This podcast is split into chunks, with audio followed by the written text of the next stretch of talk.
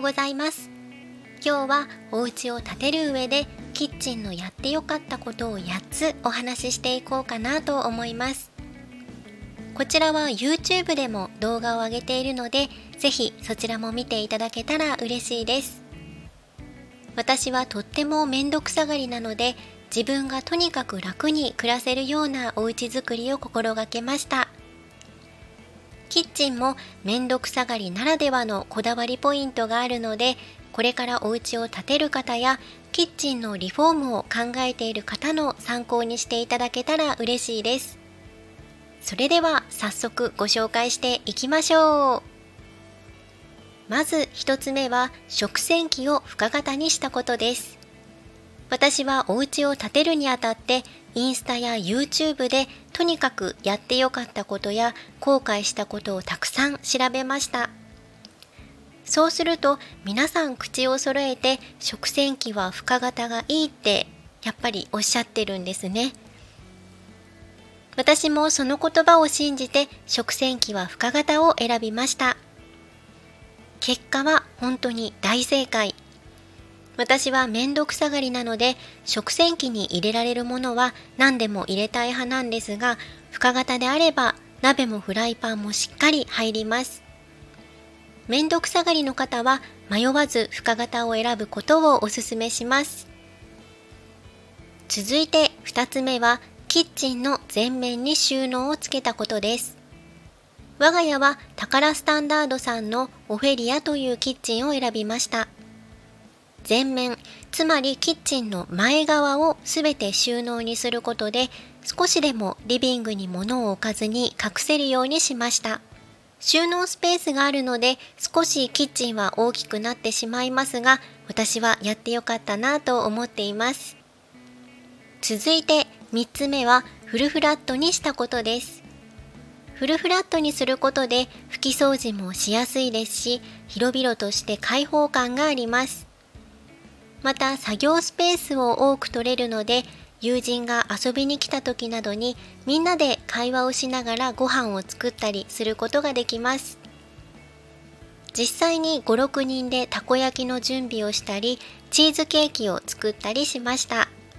続いて4つ目は釣り戸棚をなくしたことです。釣り戸棚をなくすことで圧迫感がなくなります。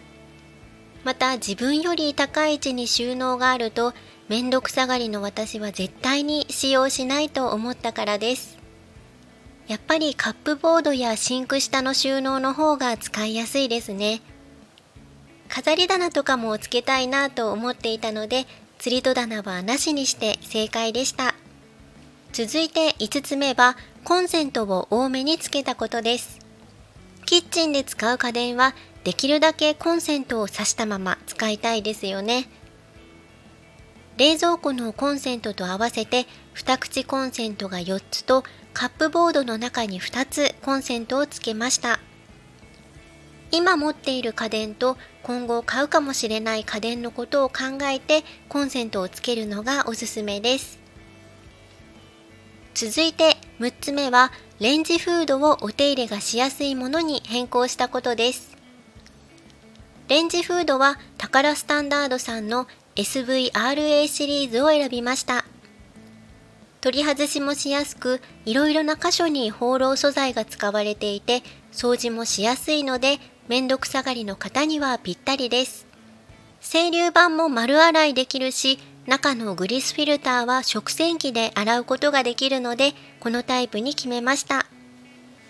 続いて7つ目は、IH 手前のオイルガードを放浪タイプに変更したことです。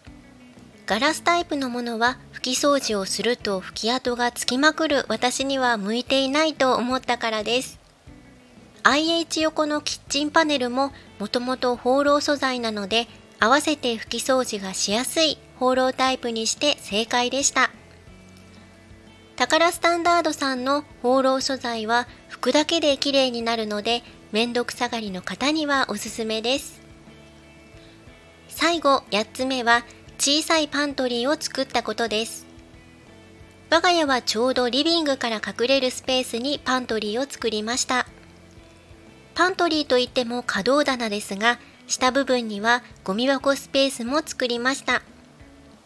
お菓子や食料品のストックを直すことができるので、小さくてもパントリーを作るのはおすすめです。以上、キッチンのやってよかったこと8選でした。キッチンは使いやすければ使いやすいほど料理も楽しくなるので、皆さんもたくさんこだわって素敵なキッチンにしてもらえたらいいなと思います。この配信が少しでも皆様のお役に立てたら嬉しいです。ぜひいいねやフォローもよろしくお願いいたします。それではまたお会いしましょう。バイバイ。